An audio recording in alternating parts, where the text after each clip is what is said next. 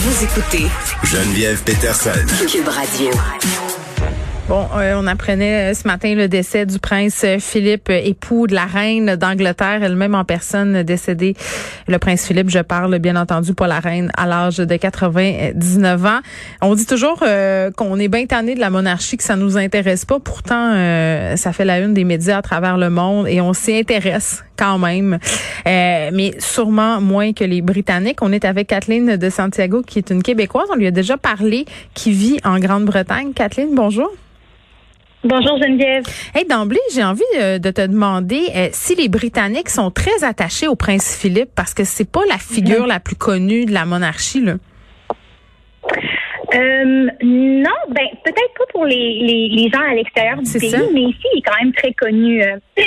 il est vraiment reconnu comme étant un vraiment un des, des piliers là, de, la, de la famille royale. c'est vraiment un symbole de du, du, plus important soutien que la reine a. Et puis, je pense qu'il y a eu, je pense que tout le monde est d'accord pour dire qu'il y a eu une contribution, il a fait une contribution incalculable durant son, son règne. Ben oui, puis on, le voit souvent comme étant dans l'ombre euh, d'Élisabeth euh, II. Mais si tu écoutes un peu, euh, ne serait-ce que la série de Crown, ou si tu lis un peu sur mm-hmm. l'histoire de la monarchie, on se rend compte que c'est c'était pas du tout une potiche, le prince Philippe, qui était quand même assez actif. Puis il y a toutes sortes aussi de rumeurs là, sur ce couple-là. Est-ce qu'il y a eu une maîtresse, une ballerine russe, je crois, ou mm-hmm. est-ce que c'est vrai qu'il était un peu un mauvais garçon qui voulait pas se plier puis qui vivait dans mm-hmm dans l'ombre de la reine. Ça, les Britanniques sont où par rapport à cette figure-là, cette façon de le percevoir?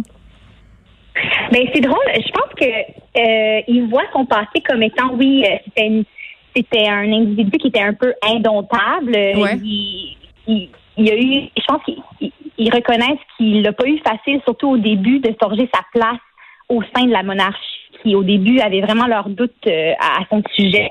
Euh, mais je pense que vraiment, il y a un respect, il y a une admiration euh, que le public a par rapport à lui pour justement la place qui s'est forgée, le chemin qui s'est qui s'est fait euh, au sein d'une famille qui, bon, on s'entend que c'est pas facile de, de, de, faire sa place dans l'ombre d'une figure comme la reine Elisabeth, mais je pense que le mm. public a beaucoup d'admiration pour lui. Puis ils reconnaissent que oui, il y a eu un passé un peu bon, un peu controversé, mais je pense que maintenant, euh, le public regarde ça comme comme étant juste euh, un peu de couleur dans son passé, puis ils ont, ils ont quand même beaucoup d'admiration pour lui. Ah, puis je me dis que ça devait être euh, entre guillemets difficile pour lui à l'époque où il a vécu d'être en quelque sorte le second. Tu sais, c'était d'habitude l'homme qui était à l'avant, la femme à l'arrière. C'était mhm. pas le contraire. Ça, ça, devait être tough sur sa masculinité toxique entre guillemets. ok, toi, bon, t'es québécoise, t'es là-bas. Est-ce que est-ce que tu es sensible à ce qui se passe ou tu t'en fous un peu?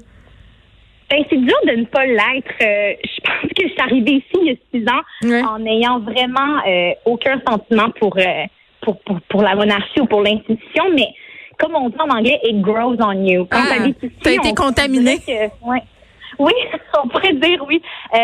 et ça fait justement penser, mon Dieu, à quel point que là, c'est sûr qu'on regarde, il y a que ça à la télé. Je veux dire, on, on, on lit euh, la une des journaux, c'est juste de ça qu'on parle. Puis on, on, pense, mon Dieu, mais quand la reine va mourir, ça va tellement être quelque chose. Puis on dirait qu'en pensant à ça, même moi, ça m'a comme fait un pincement au cœur. Puis je me dis, mon Dieu, ils sont bien, bien euh, convertis, mais c'est, oui, c'est difficile de pas de pas se faire entraîner là-dedans dans euh, euh dans l'amour, dans l'affection que le public a pour pour cette institution-là. Là, c'est justement, c'est quoi l'ambiance en ce moment? le pays est en deuil, mais comment les gens réagissent? Mhm. Ben, il y a déjà, apparemment, il y a déjà des centaines de personnes euh, qui se sont présentées au, euh, à, Buckingham Palace pour euh, pour rendre hommage, pour déposer des fleurs, malgré que les autorités nous prient de ne pas se rassembler en, groupe. je pense que ça va faire peu d'effet sur le public. Je pense qu'ils vont quand même vouloir payer leur respect là, pour et, surtout aussi exprimer leur, euh, leur condoléances envers la reine. Je pense que c'est surtout aussi pour ça que les gens veulent se, manifester. Puis je disais mm-hmm. euh, un petit peu partout que les funérailles euh, du prince Philippe, c'était quelque chose qui était planifié depuis longtemps parce que évidemment, ce sont des événements excessivement codifiés. Mm-hmm. tout est planifié au quart de tour. Là, on peut s'attendre qu'à cause de la COVID, ce soit des funérailles sobres. Absolument. Mais aussi, faut pas oublier que conformément à ses propres souhaits à lui. Ah. Euh, le prince ne voulait pas que ses funérailles soient les funérailles nationales. Il voulait vraiment que ça soit fait euh, d'une façon plus discrète et modeste. Euh, ça, c'est quelque chose que le duc a toujours insisté. Mm. Euh, bon, jusqu'à quel point ça va être discret? On, parle quand même de, funérailles royales, donc je sais pas euh, à, quel, à quel point ça va être discret, mais c'est sûr qu'il n'y aura pas d'exposition. Il voulait pas d'exposition en chapelle. Il voulait pas que. He didn't want a big fuss out of it. Et mm. euh, on a même euh, on a même dit que son, assistant a dit que euh, il se sentait pas assez important pour recevoir toutes ces attentions. Alors ça en dit beaucoup, je pense, sur son son attitude envers tout ça. Puis je pense que la pandémie n'est pas aide pas non plus. Donc ils vont on a déjà reçu des instructions là par rapport à ça. le public est prié de ne pas participer aux événements qui vont se dérouler. OK? Euh, là, la question que tout le monde se pose, euh, tous les poitineurs en chef. Euh, moi, la mhm. première, je pense que c'est la seule question peut-être qui m'intéresse par rapport à tout ça. Bon, je dis ça, j'ai l'air insensible, mais c'est est-ce que... Ah, je sais c'est laquelle. oui, Harry puis Meghan, là, OK? Ouais. Est-ce qu'ils vont, y être? Ils vont-tu y aller? Il va y avoir un petit fret. Moi aussi, je me pose la même question. Ils vont-tu pouvoir être là? Mais je pense que Harry, c'est sûr qu'il va être là. La question, c'est est-ce que Meghan va être là? Je pense que c'est ça, c'est là vraiment la grande ah! question. J'en discutais avec mon mari plus tôt, puis lui, il pense que non.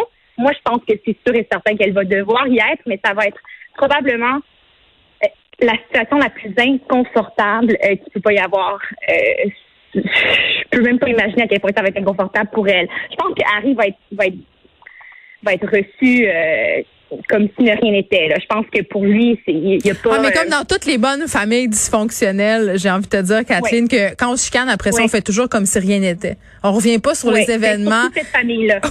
ouais.